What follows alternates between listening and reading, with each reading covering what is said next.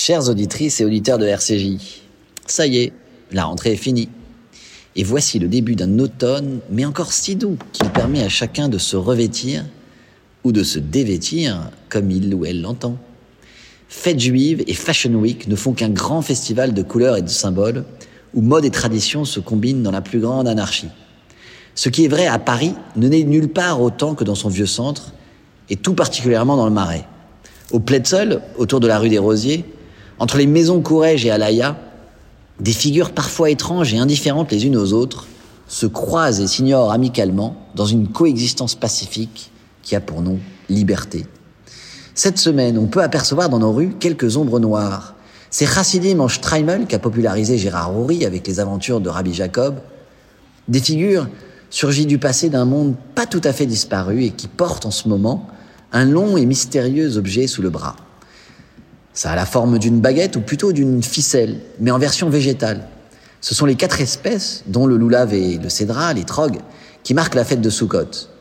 J'aime croiser ces ombres qui ouvrent comme des lucarnes sur des univers qu'il nous est donné seulement d'entreapercevoir, à condition d'y prêter attention. Fasciné par ces petites fenêtres sur ces mondes parallèles qui se côtoient dans la rue d'une grande ville, je ressens souvent, comme le romancier Emmanuel Carrère, qui a longtemps fréquenté la rue du Temple, cet attrait pour d'autres vies que la mienne. Alors parfois, très discrètement, je sors mon téléphone et j'essaie d'immortaliser un cliché, tel Roman Vichniak, rêvant comme lui d'être un jour exposé au musée d'art et d'histoire du judaïsme tout proche. En attendant, c'est sur mon compte Instagram, Ariel Veil Insta, que je publie ces instantanés volés qui m'arrivent de prendre. Il y a d'autres figures récurrentes que j'aime croiser avec leurs couleurs si spécifiques.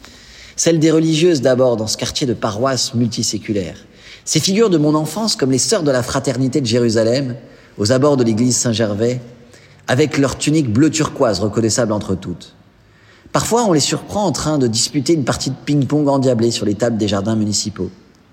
Et si les mosquées sont plus rares dans le centre historique de Paris, on peut parfois croiser un élégant en camis, comme ce jeune homme hyper looké avec ses baskets blanches, ses AirPods et son sac Agnès B, que j'avais réussi à saisir à la volée rue de Rivoli.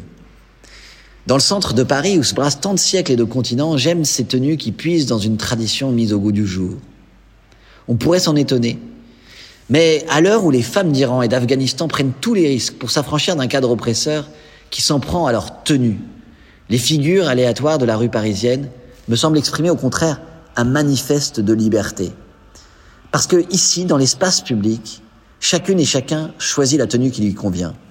Et ce n'est pas un hasard si le quartier refuge des exilés, d'Europe de l'Est, d'Algérie ou de Chine, et depuis longtemps aussi celui de la liberté sexuelle. Et si le quartier des petits ateliers de tailleurs à façon est aussi celui de la mode mondiale, qui s'autorise à bouleverser les traditions sans jamais cesser d'obéir à ses propres codes. À rebours des tenues religieuses, les styles qu'on aperçoit dans le centre de Paris semblent d'abord n'être régis par aucune loi. Mais ils ne sont pas sans héritage, ni sans permanence. Car la mode passe, le style reste, aimait à dire Yves Saint-Laurent. Et Alexander McQueen ajoutait que la mode doit être une forme d'échappatoire et non une forme d'emprisonnement. Cet échappatoire, cette bulle de tolérance et de liberté, je la ressens à chaque instant en admirant les tenues les plus originales dont on peut profiter ou même s'inspirer en ce moment, comme à chaque saison de la Fashion Week. Car non seulement c'est un plaisir des yeux, le plus souvent, mais c'est aussi un symbole de la créativité bouillonnante de ce centre du monde qu'est le centre de Paris, de cette movable fist si chère à Hemingway, et de la liberté chérie qui vaut tous les combats et les éclaire tous. Alors je vous donne rendez-vous le mois prochain pour un nouvel épisode de ces instantanés de Paris.